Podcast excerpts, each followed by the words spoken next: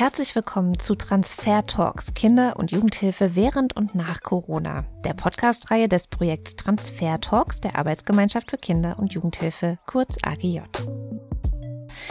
In diesem Podcast sprechen wir innerhalb von acht Folgen mit verschiedenen Gästen aus Wissenschaft und Praxis über die Auswirkungen der Corona-Pandemie auf Kinder und Jugendliche und wir diskutieren, was diese Auswirkungen jeweils auch für die Praxis in der Kinder- und Jugendhilfe bedeuten. Und heute haben wir das Schwerpunktthema Übergänge im Jugendalter in Corona-Zeiten äh, auf dem Tablett. Das heißt, genauer gesagt geht es heute um Leaving Care. Was das genau ist, das besprechen wir nachher noch ausführlich, aber kurz gesagt ist es der Übergang aus der stationären Kinder- und Jugendhilfe oder auch aus einer Pflegefamilie in ein eigenständiges Leben. Wir, das bin ich, einmal Katrin Rönecke und meine beiden Gäste Dr. Christine Teuber und Ruth Strüder. Hallo. Hallo. Hallo. Und wie immer machen wir erstmal eine kleine Einstiegsfrage, nämlich die Frage, was eigentlich für Sie jeweils die größte Herausforderung oder auch Veränderung war, die Sie als Care-Lieferin, Frau Ströder, ähm, erlebt haben während der Corona-Pandemie. Also die größte Herausforderung für mich in der Corona-Pandemie war, da ich eigentlich ziemlich viel auf mich alleine gestellt war, fast eigentlich gar keine sozialen Kontakte hatte, die ich persönlich treffen konnte. Ich musste alles über Bildschirm machen, über WhatsApp, über Social Media. Und das Schlimmste noch daran war, da ich mein Abitur absolvieren musste. Ich habe zwar geschafft, aber war einfach sehr, sehr schwierig. Frau Teuber, was war, was haben Sie als größte Herausforderung erlebt während der Pandemie? Ja, das, was Frau Strüder sagt, zeigt sich auch bei uns in den Erhebungen, dass die Care-Lieferinnen sagen, ähm, ihre Gesundheit, ihr Wohlbefinden, ihre seelische Situation war sehr stark belastet aufgrund ähm, der Einschränkungen, äh, die ja einzuhalten waren. Und viele formulieren auch große Sorgen mit Blick auf ihre schulische und berufliche Laufbahn, ähm, die bis heute eigentlich auch anhält. Hm.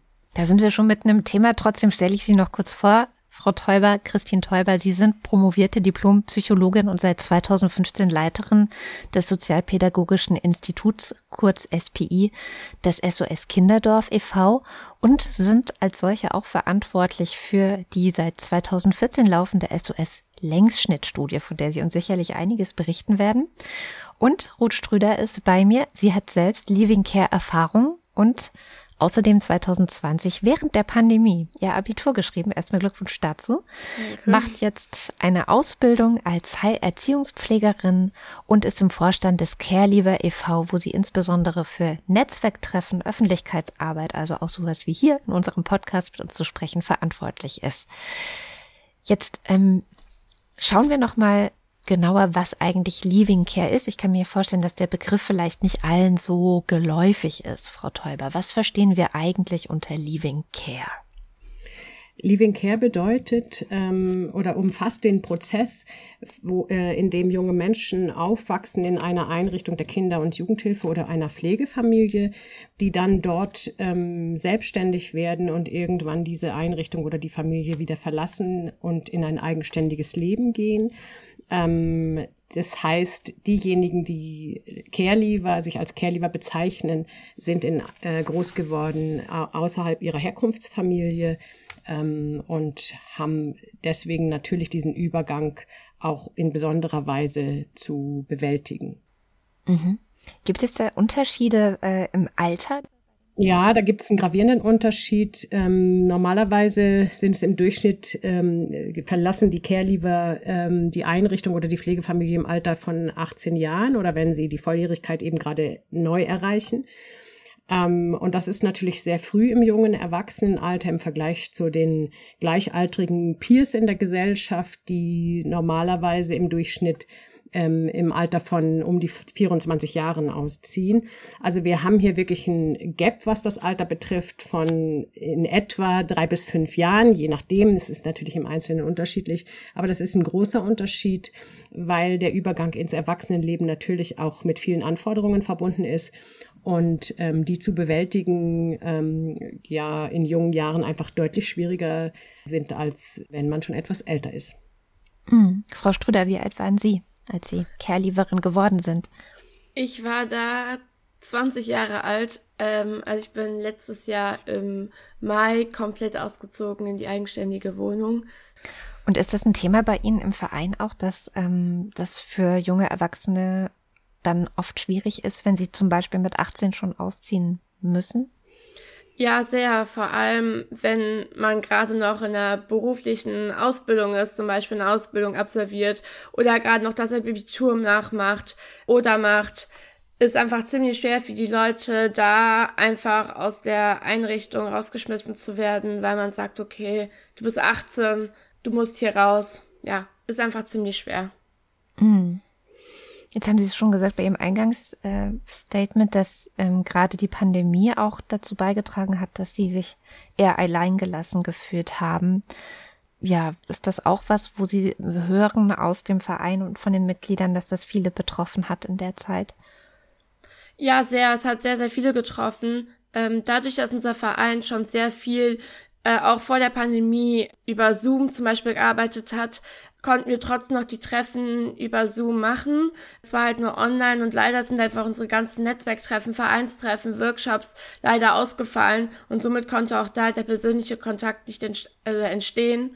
Und somit war es einfach viel, viel schwieriger für die Caregiver, sich zu beschäftigen und ihr Leben zu managen und der Austausch war einfach somit nicht wie immer vorhanden. Mhm. Aber Sie haben es schon noch versucht aufrechtzuerhalten, oder?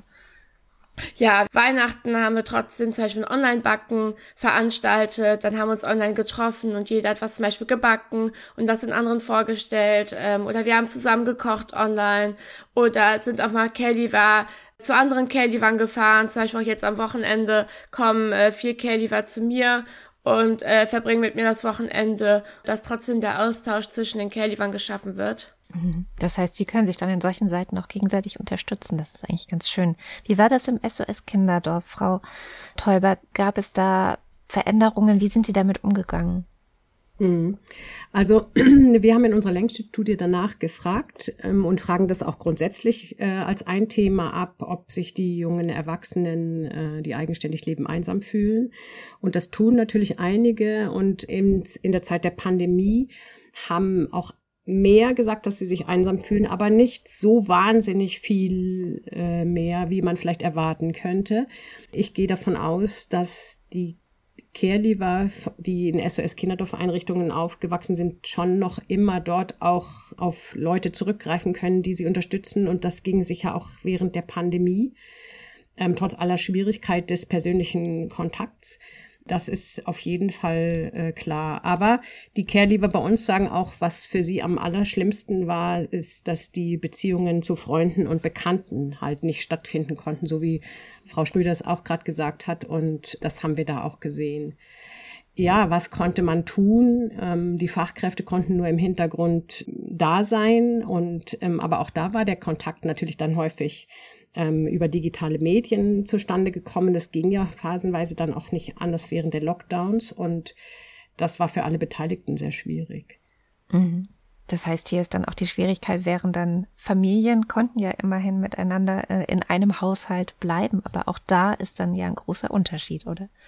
Ja, das ist ein erheblicher Unterschied, wenn junge Menschen alleine tatsächlich in einer Wohnung ähm, leben und nicht zurück können, zum Beispiel zu ihrer Herkunftsfamilie. Das haben ja viele andere gemacht, Studierende zum Beispiel, die dann vorübergehend ähm, in ihr Elternhaus zurückgegangen sind, wenn es nur noch Online-Lehre gab oder die einfach überhaupt die Möglichkeit haben, nach Hause zurückzugehen, vorübergehend. Ähm, die konnten sich dann noch helfen. Das war auch für die schwierig und keine äh, günstige Situation. Aber für Care-Leaver, die diesen Support aus der Familie, aus der eigenen nicht haben, ist das eindeutig schwieriger. Hm. Wie wirkt sich das dann aus? Also Sie machen ja die Längsschnittstudie, Sie sehen ja dann bestimmt auch so ein Vorher-Nachher, oder? Was hat sich durch die Pandemie verändert? Also was die Beziehungen betrifft, sieht man im Vorher-Nachher schon, dass es in 2020, das ist die letzte Erhebung, äh, die wir zum Thema Corona tatsächlich gemacht haben, die nächste folgt jetzt erst, dass die Zufriedenheit mit den sozialen Beziehungen schon etwas zurückgeht, allerdings nicht in dem großen Maß, wie man es vielleicht vermuten könnte. Aber die, das ist sozusagen ja die Erhebung, ähm, die zum nach dem ersten beziehungsweise zu Beginn des zweiten Lockdowns gemacht wurde. Und wenn wir das jetzt wieder nachbefragen, gehen wir davon aus, dass da schon auch noch mal vielleicht deutlicher zu sehen sein wird, was das tatsächlich in den sozialen Beziehungen für die jungen Menschen ausgemacht hat. Mhm. Frau Ströder, wie haben Sie das erlebt? Wie hat das Ihre sozialen Beziehungen auch beeinflusst, noch ähm, die Pandemie?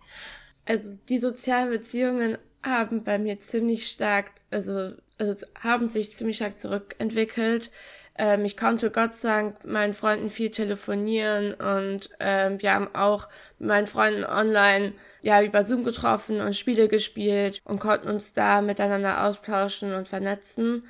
Und auch wie ich schon eben gesagt habe, mit den Care-Liefern konnte man halt da Gott sei Dank Treffen veranstalten, zwar online, aber es hat trotzdem funktioniert und man konnte sich trotzdem austauschen, unterstützen und Tipps geben. Was kann man in der Corona-Pandemie machen, damit man sich nicht so alleine fühlt? Was kann man sich Gutes tun? Backen, in die Badewanne gehen, eine Runde joggen gehen, wenn es möglich war. Dass man einfach geguckt hat, okay, was kann ich mir jetzt Gutes tun? Und somit haben wir es auf jeden Fall die größte Pandemiezeit geschafft. Aber leider sind einfach die sozialen Beziehungen sehr zurückgegangen. Mhm. Sie haben ja 2020 Ihr Abitur geschrieben. Sie haben auch eine Ausbildung angefangen. Wie haben Sie es da gemerkt? War das, gut, Sie haben natürlich keinen Vergleich, macht man beides wahrscheinlich einmal und auch zum ersten Mal. Aber glauben Sie, das wäre leichter gewesen, wenn keine Pandemie gewesen wäre? Ähm, wäre keine Pandemie gewesen, hätte sich mein Bildungsgang, sage ich jetzt mal, sehr verändert. Ähm, eigentlich hätte ich studiert, aber leider durch die Corona-Pandemie, dadurch, dass es ja alles online war, das ganze Studieren, ähm, habe ich mich dann doch für eine Ausbildung entschieden. Und ja, es war für mich gut, weil ich hatte keinen Online-Unterricht mehr. Ich konnte komplett in die Berufsschule gehen. Ich konnte nur mal arbeiten gehen. Also ich mache eine praxisintegrierte Ausbildung. Das heißt, ähm, ich gehe eine Woche zur Schule und eine Woche zur Arbeiten. Das halt immer im Wechsel und äh, verdiene somit auch ein richtiges Ausbildungsgehalt, anstatt wenn ich eine schulische Ausbildung machen würde. Und deswegen war es für mich sehr gut, weil ich hatte einfach die sozialen Kontakte in der Schule, ich hatte die sozialen Kontakte auf der Arbeit und somit ähm, war es für mich schon fast keine Corona-Pandemie mehr. ähm, aber ja, das ständige Masken tragen war ja immer noch da und das ständige Testen und ja. Mm. Also ein bisschen war die Pandemie doch noch da zu spüren, aber ich höre schon, ähm, dadurch, dass Sie dann das Studium verschoben haben, vielleicht erstmal, schauen Sie wahrscheinlich gerade noch, ähm, hat sich ein bisschen was verändert. Wie ist das aus wissenschaftlicher Perspektive oder in Ihrer Längsschnittstudie? Was sehen Sie da in Bezug auf mhm. Bildung und Beruf der Care-Leaver?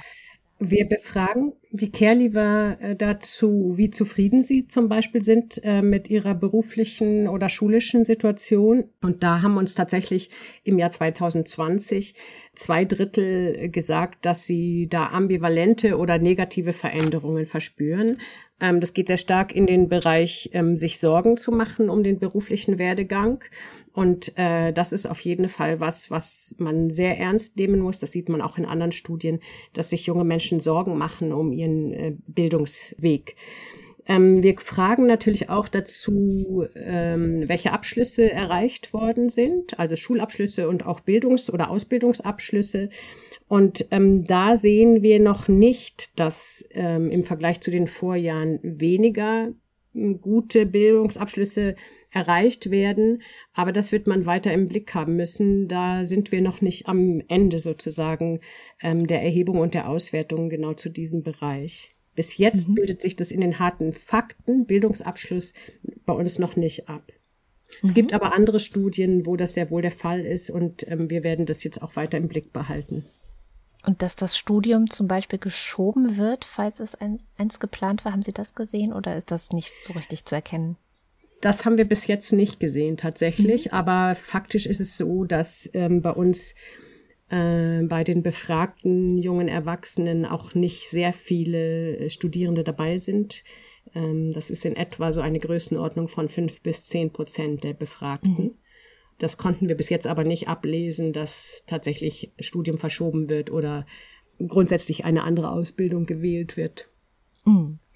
Jetzt hat ja gerade äh, Frau Strüder auch quasi so ein bisschen erzählt, es ist nicht alles schlecht, es hatte auch was Gutes. Gibt es auch etwas, was Sie sehen, dass die Corona-Pandemie vielleicht sogar verbessert hat im Vergleich zu vorher? Naja, verbessert ähm, ist jetzt vielleicht ähm, zu viel gesagt, aber es gibt tatsächlich Punkte, ähm, wo wir sehen, da sind viele äh, Care-Leaver ähm, ganz gut zurechtgekommen.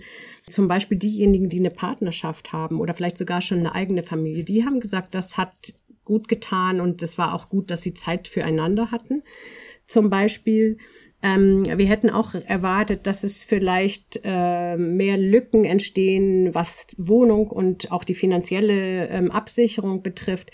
Das konnten wir bis jetzt bei uns auch nicht erkennen. Das scheint sogar gut gegangen zu sein. Das werden wir noch weiter im Blick behalten müssen, ob sich das jetzt in der neuerlichen Befragung auch nochmal so darstellen wird. Das war sozusagen für uns überraschend. Da kamen jetzt keine negativen Einschätzungen von den Care-Liebern. Also da kann man schon sagen, ähm, nicht alles war nur schlecht. Aber in vielen Bereichen gibt es einfach auch eine ambivalente Wahrnehmung. Also es gibt mhm. ähm, gute und schlechte Seiten ein und derselben ähm, äh, Sache. Und ähm, das ist natürlich eine sehr differenzierte Darstellung, die dann junge Erwachsene auch uns geben. Das ist, entspricht ja auch der Realität. Es ist nicht alles immer nur schlecht und nur gut, aber hier waren viele Dinge schon auch sehr gravierend für die mhm. Entwicklung für die Entwicklung vor allem, also die persönliche Entwicklung der, der jungen Erwachsenen? Ja, für die persönliche Entwicklung. Und dazu gehört ja auch vor allem, welche Perspektiven hat ein junger Mensch für sein Leben und welche sind auch realistisch äh, zu erreichen und welche vielleicht nicht.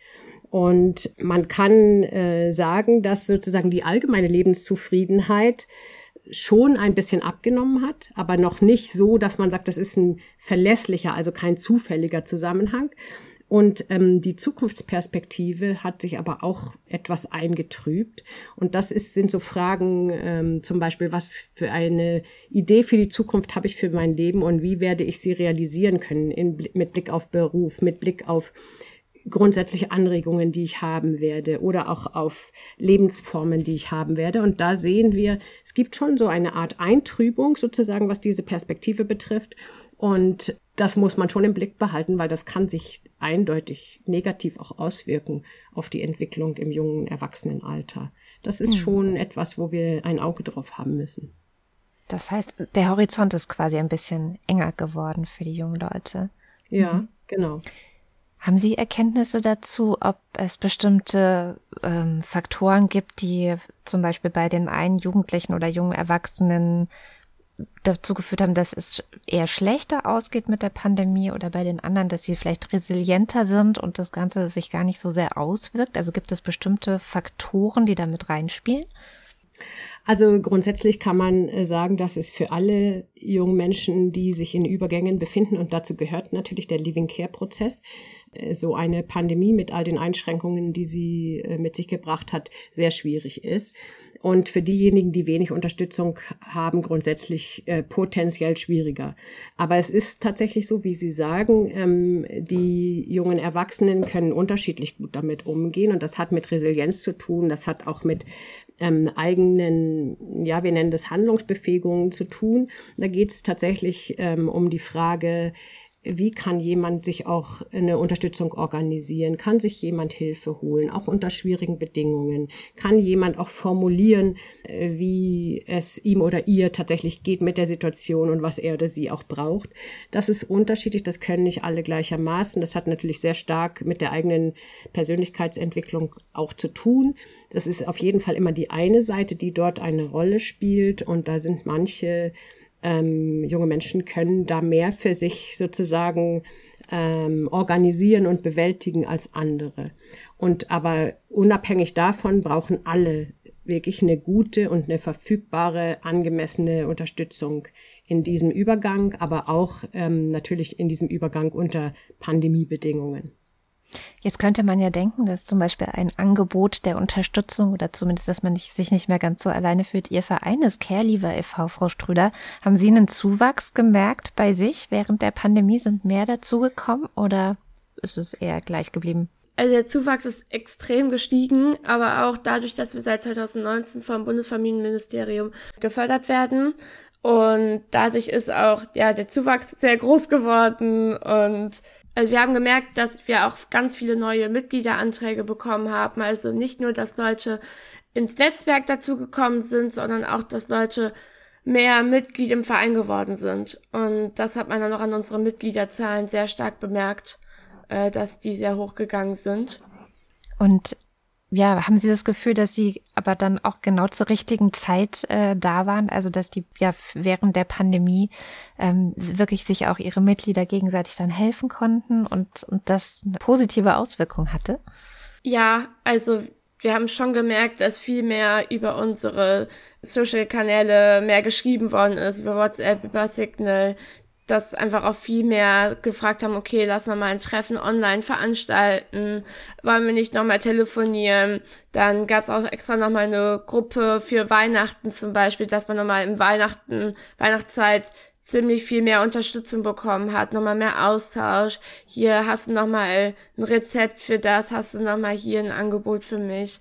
Und mhm. was wir im Verein sehr positiv mitbekommen haben, vor allem bei den Care Receivern, also die Leute, die sich noch in der Jugendhilfe befinden, dass sie gemerkt haben, wie schön es ist mit der eigenen Gruppe, wo man noch gerade ist, die Zeit zu verbringen, dass man einfach viel, viel intensiver die Leute kennenlernen kann, dass man mehr Zeit mit denen verbringt, dass die einfach auch, ähm, wie ich es mitbekommen habe, einfach im Garten auf einer Hängematte zusammensaßen und Spiele gespielt haben und dass einfach die ganzen auch Care-Leaver viel mehr Zeit für sich hatten, dass sie auch einfach mal den Alltagsstress hinter sich lassen konnten, auch mal Zeit hatten, okay, wie will ich eigentlich mein Leben verbringen, was kann ich mir jetzt Gutes tun und dafür hatten einfach die Care-Leaver viel, viel mehr Zeit. Aber leider sind halt auch die sozialen Beziehungen, wie auch schon eben gesagt, zurückgegangen.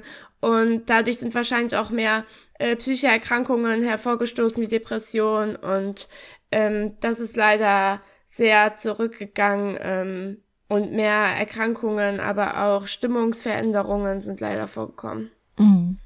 Ist das, ähm, wenn wir mal in die Handlungsempfehlungen gehen, die wir ja auch immer versuchen hier zu geben in diesem Podcast, einer der Schlüssel, dass man sagt, es ist wichtig, dass die Care-Leaver vor allem erstmal nicht alleine sind, sondern eben wissen, an wen sie sich wenden können? Ist ja so, dass wir ja schon im Verein sehr gute Vernetzungsmöglichkeiten bieten und wir da ja auch auf jeden Fall den Austausch voranbringen wollen und die Leute können sich auch viel, viel, viel, viel mehr unterstützen das merkt man einfach schon und das hilft auf jeden Fall den Care-Leavern, dass sie auch nicht mehr allein sein bleiben und dann einfach die Austauschmöglichkeit haben und sagen, hey, hast du Lust mal vorbeizukommen, wenn du gerade in meiner Nähe bist oder in dem gleichen, gleichen Stadt wohnst, im gleichen Bundesland wohnst, ähm, dass man da auch viel, viel mehr auch Austauschmöglichkeiten hatte.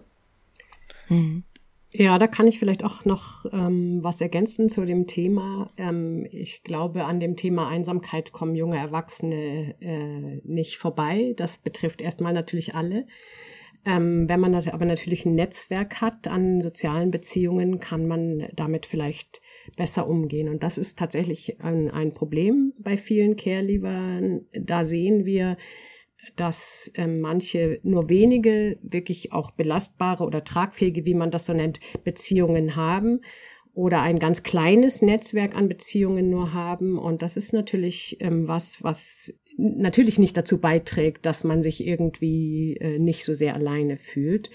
Ähm, man kann natürlich junge Menschen darin unterstützen, zu lernen, auch ein bisschen mit Einsamkeit umzugehen. Aber dieses Thema soziales Netzwerk zu haben, sich aufzubauen, zu pflegen, ist etwas, wo die Kinder- und Jugendhilfe, wo die Fachkräfte auch ähm, ein Auge mit drauf haben müssen, schon von früh an, dass ähm, junge Menschen ein solches Netzwerk sich aufbauen können, dass sie auch wissen, wie sie das machen können, ähm, dass sie dabei unterstützt werden, nicht nur immer in der Einrichtung zu bleiben, während sie dort aufwachsen, sondern auch viel rauszugehen, Kontakte nach außen zu pflegen, da auch ein bisschen in Anführungsstrichen versiert zu werden, um auch selber sozusagen sich ähm, Beziehungen aufbauen zu können. Das ist was, was häufig schwer fällt. Ist ja vielleicht auch manchmal gar nicht einfach. Das ist ja, geht ja anderen Leuten auch so. Das kann nicht jeder Mensch gleich gut. Es ist aber tatsächlich auch so, dass es Care-Leaver oder ehemalige Betreute gibt, die das gar nicht gut können Und die können auch nicht ohne weiteres ähm, über einen Verein wie Careliver e.V. oder andere Zusammenkünfte sich da gut Unterstützung holen. Es gibt auch eine Gruppe von Carelivern, die das nicht gut können und die nicht wissen, wo sie Unterstützung bekommen. Und die erreicht man auch nicht so einfach. Und das ist eigentlich was, wo wir noch mal mehr hinschauen müssen als Kinder- und Jugendhilfe, als Einrichtung, aber vielleicht auch ihr als ähm, vom Carelever e.V. Da gibt's viele Carelever, die nicht vernetzt sind und nicht irgendwo angebunden sind bei einer Organisation. Und da bin ich in Sorge, was mit denen wird. Und denen wird es wahrscheinlich auch in der Pandemie nicht so sehr gut ergangen sein. Das heißt, dass sich Hilfe holen muss man auch lernen, ne? Oder überhaupt sich Unterstützung holen. Das muss ja nicht immer gleich Hilfe sein, aber und das dann als eine Aufgabe der Kinder- und Jugendhilfe in den Jahren, bevor dann das Leaving Care überhaupt ansteht. Ja, ähm, das muss man lernen, das muss jeder Mensch lernen. Das ist manchmal auch nicht einfach, auch in Situationen, wo einem das vielleicht auch persönlich gerade überhaupt nicht passt, dass man nicht zurechtkommt oder dass man eine Unterstützung braucht. Ähm, aber es ist natürlich unglaublich wichtig zu wissen, wann muss ich mich wirklich um Unterstützung kümmern. Die nächste Frage ist, wo kriege ich sie? Und es gibt viele, also von, ich kann es nur für die ähm, SOS-ehemaligen Betreuten ähm, sagen, die viele wenden sich schon auch in der Not nochmal an ihre frühere Einrichtung. Das geht auch häufig ganz gut, aber es gibt auch, ähm, zum Beispiel jetzt in der Pandemiezeit gab es ein Fünftel der Befragten, die gesagt haben, sie wissen aktuell nicht, wo sie sich Unterstützung holen sollen. Jetzt ist ein Fünftel äh, je nachdem, wie man es interpretiert, viel oder wenig. Aber es ist natürlich schon jeder fünfte junge Mensch, der das da sagt an der Stelle. Und das ist schon bedenklich, finde ich. Und ja, das will auch gelernt sein. Und manche haben es vielleicht auch nicht gelernt oder tun sich schwer, eigene ähm, Bedürfnisse, auch den Bedarf nach Unterstützung überhaupt zu formulieren. Und ihn dann zu bekommen, ist dann äh, natürlich nochmal das Nächste tatsächlich. Und ähm, das Jugendhilfesystem ist auf der anderen Seite ja auch häufig so ausgerichtet, dass man sich einerseits darstellen muss, dass man immer Unterstützung braucht. Und wenn man dann eigentlich vieles schon gut alleine kann als junger Erwachsener, dann sagt das Jugendamt sehr schnell, nee, du brauchst jetzt keine Hilfe mehr, du kannst das schon alles. Und das stimmt aber nicht. Das junge Erwachsenenleben ist so beschaffen mit vielen verschiedenen Anforderungen, ähm, dass junge Menschen tatsächlich immer wieder mal eine Unterstützung brauchen. Das ist völlig normal. Das brauchen alle jungen Erwachsenen. Und ähm, Kerlivan wird es aber häufig nicht zugestanden. Da werden sie, wird ihnen ganz schnell gesagt, ja, du kannst doch schon so viel, du bist so selbstständig, du machst alles wunderbar du brauchst jetzt keine Unterstützung. Und das ist wirklich fatal. Das verkennt einfach auch diese Lebenslage des jungen Erwachsenenalters. Das heißt, da müsste es dann eine Möglichkeit geben, dass wahrscheinlich ähm, Menschen, die bis zum Care Leaving junge Menschen begleitet haben, weiterhin ansprechbar sind, oder? Und die dann ja auch dafür bezahlt werden müssten und Zeit dafür sich nehmen müssten. Ganz genau. Also der Care e.V., äh, Frau Strüder vorneweg, aber natürlich auch ähm, andere Organisationen, Fachorganisationen, auch Leute aus der Wissenschaft haben in dem Diskurs um Leaving Care sehr viel auch äh, auf die politische Ebene gehoben, um genau diese Themen ähm, auch da ähm, deutlich zu machen. Und es gab, gibt ein neues Gesetz, das letztes Jahr verabschiedet worden ist, wo die Unterstützung für junge Volljährige, nachdem sie auch aus der Hilfe raus sind, neu gefasst wurde. Das ist die Nachbetreuung. Und ähm, da gilt es jetzt gerade aktuell vor Ort tatsächlich auch diese Nachbetreuung gut mit Leben zu füllen, so dass es wirklich eine verlässliche Unterstützung ist, die absolut bedarfsgerecht ausgerichtet werden muss. Also da kann man jetzt nicht sagen, so Carelever brauchen dies und brauchen jenes, sondern jeder Mensch ist einzig und braucht etwas anderes und das muss diese Nachbetreuung leisten. Das muss jetzt dann erstmal in der Praxis vor Ort ankommen. Da hoffen wir alle sehr mhm. drauf und da arbeiten wir natürlich auch dran. Ja, Frau Strüder, was sind Ihre Forderungen, das ganze, diese ganzen Übergänge gerade von Kerlivan zu verbessern und da auch, dass da mehr Resilienz schon entstehen kann? Ähm, also gerade schon, wie Christine Teubers gesagt hat, äh, mit dem neuen Paragraphen, mit dem neuen A, äh, ist auf jeden Fall mega wichtig. Äh, wir haben auch Kerliver, die äh, merken, okay, sie schaffen es nicht alleine und die noch äh, zurück wollen in die Einrichtung oder die einfach nochmal einen Ansprechpartner brauchen, eine Betreuerin, die einfach, sage ich jetzt mal, zweimal die Woche vorbeikommt und nochmal bestimmte Themen oder Anliegen bespricht. Und als Forderung sozusagen was wir auch im Verein verbessern wollen oder auch erreichen wollen, ist, dass ähm, wir mehr an die Care Receiver und Care Leaver in den Einrichtungen rankommen.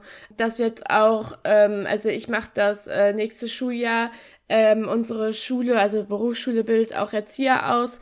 Also ich darf an unserer Schule Module geben bei den Erziehern und dann mit dem Caliber e.V. einbinden und gucken, okay, was gibt es überhaupt für Rechte, was gibt es überhaupt für Gesetze, äh, was muss alles in der Praxis umgeändert werden, dass wir einfach schon den Leuten, die gerade in der Ausbildung dafür sind, diese ganzen Informationen geben, ähm, dass die einfach, wenn sie fertig sind und auch jetzt in ihren Praxisanteilen ähm, dort berichten können und sagen, okay, hier, ihr habt die und die Rechte und ähm, ihr dürft die haben und einsetzen und sagen, okay, wenn ich länger in der Jugendhilfe sein möchte, dann habe ich auch das Recht darauf und dann muss man gucken, wie man das erreicht und dass man einfach früh genug an die Care Receiver rankommt und denen die Möglichkeiten gibt, äh, an wen sie sich wenden können, auch wenn sie aus der Jugendhilfe raus sind, aber auch in der Jugendhilfe, dass sie nicht direkt mit dem Jugendamt kommunizieren müssen, auch nicht direkt in der Einrichtung. Zum Beispiel, wenn sie ein Problem haben, sich auch an die Ombudschaft wenden können, dass einfach den Care-Liefern und Care-Receivern ganz viele Möglichkeiten aufgezeigt werden können. Wunderbar. Wenn Sie jetzt einen Zauberstab hätten und Sie könnten genau eine Sache ändern in diesem ganzen äh, System und bei den Übergängen von Care-Liefern, was wäre das, was würden Sie ändern, sodass es schon in einem Jahr, ich sag mal, perfekt wäre? Frau Teuber. Ja, das ist eine schwierige Frage, weil dieser Übergang natürlich eine komplexe Angelegenheit ist und da wären viele Dinge noch zu ändern. Ich male jetzt mal ein Bild, über das ich mich wahnsinnig freuen würde. Von dem sind wir aber tatsächlich sehr weit noch weg. Ich fände gut, wenn tatsächlich ähm, die Jugendhilfe und damit meine ich tatsächlich auch die Jugendämter, aber auch die Einrichtungen, also die öffentlichen wie die freien Träger, ähm, zu einer Haltung kommen, wo klar ist, es ist völlig normal, wenn junge Care-Leaver Unterstützung brauchen und sie diejenigen, die um Unterstützung nachfragen oder die einen Bedarf formulieren, wirklich willkommen heißen. Du bist willkommen hier ähm, wir sind für dich da und du kriegst von uns die Unterstützung, die du brauchst. Wenn wir da hinkommen, das ist das Fernziel. Ich glaube, da sind wir nicht in einem Jahr. Ähm, aber wenn wir sozusagen in einem Jahr erste Anzeichen dafür sehen, ähm, dass sich da ein bisschen ein Wechsel, ein Paradigmenwechsel vielleicht vollzieht, dass ähm, der in diese Richtung geht, dann wäre ich sehr froh. Das wäre wunderbar. Frau Strüder, was würden Sie verzaubern. Also ich stimme auf jeden Fall äh, Christine Teuber zu. Ähm, und zudem finde ich das mega wichtig, damit überhaupt ein Übergang gut funktionieren kann, äh, dass man vor allem halt auch auf die Wünsche und Bedürfnisse der Jugendlichen und Kinder achtet und auch, dass man nicht aus dem Grund rausgeschmissen wird, wie du kannst ja alles, du bist selbstständig, du kannst kochen, du kannst lesen, du kannst schreiben, du kannst einkaufen gehen, sondern dass auch berufliche Sachen wie eine Ausbildung, wie ein Abitur, ähm, wie auch emotionale Sachen wie ich fühle mich gerade einfach noch nicht bereit, ich ähm, fühle mich nicht sicher, dass man einfach da die Leute so weitestgehend unterstützt, damit die sagen, okay, jetzt bin ich bereit auszuziehen, ich habe eine Ausbildung, ich habe einen Job, ich habe mein Abitur, jetzt bin ich bereit. Und wenn die Caregiver und Caregiver sagen, jetzt bin ich bereit, dann ist es auch der richtige Schritt, diesen Weg zu gehen. Und äh, dahin muss man erstmal kommen, dass die Fachkräfte, als auch die Jugendämter, ähm, als auch alle anderen wichtigen Personen, die dazu für, dafür zuständig sind, mitarbeiten und ähm, einen guten Weg finden für den Übergang. Das kann ich wirklich auch nochmal unterstreichen. Ähm, das ist unbedingt wichtig, äh, da hinzukommen, dass junge Menschen ganz klar mitsprechen, mitentscheiden, wann sie ausziehen, wann sie soweit sind, wann sie innerlich bereit sind und ähm, auch dazu gehört werden, welchen Bedarf an Unterstützung sie weiterhin haben. Ohne das geht es überhaupt nicht und es ist noch überhaupt nicht selbstverständlich.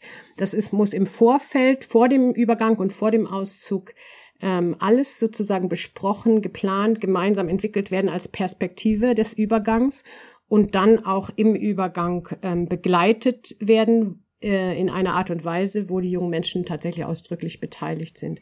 Das ist wirklich ähm, ganz wichtig. Das finde ich auch. Wunderbar. Ich nehme mit, mit 18 sind junge Erwachsene und Jugendliche auf keinen Fall fertig und können einfach alles alleine erledigen und brauchen keine Hilfe mehr, sondern es ist tatsächlich ein Auftrag, den ich hier von Ihnen beiden höre an die Kinder- und Jugendhilfe. Einerseits diese Übergänge vorzubereiten, aber eben dann auch über das 18. Lebensjahr hinweg zu begleiten und eben auch der Auftrag an die Politik dafür, die Rahmenbedingungen zu schaffen. Vielen Dank, Dr. Kerstin Teuber und vielen Dank, Ruth Strüder, für das Gespräch. Sehr gerne. Sehr gerne, danke. Und damit sind wir am Ende dieser zweiten Folge des Podcasts Transfer Talks Kinder- und Jugendhilfe während und nach Corona angekommen. Schaltet auch gern zu einer der folgenden Podcast-Folgen ein und schaut gerne auch in die Show Notes. Die ganzen erwähnten Studien und auch Texte und Webseiten verlinken wir natürlich. Dann könnt ihr das alles in Ruhe nachlesen. Wir danken unseren beiden Gästen Ruth Strüder und Dr. Christine Teuber. Und wenn ihr sonst noch was über das Projekt Transfer Talks Kinder- und Jugendhilfe nach Corona wissen wollt, dann schaut am besten auf der Webseite der AGJ nach. Die findet ihr auch in den Show Notes. Die Konzeption der heutigen Folge hatten Hanna Schlegel, Pia Kamratzki und Alena Franken. Die Produktion ASK Berlin und am Mikrofon für Katrin Rönecke. Bis zum nächsten Mal.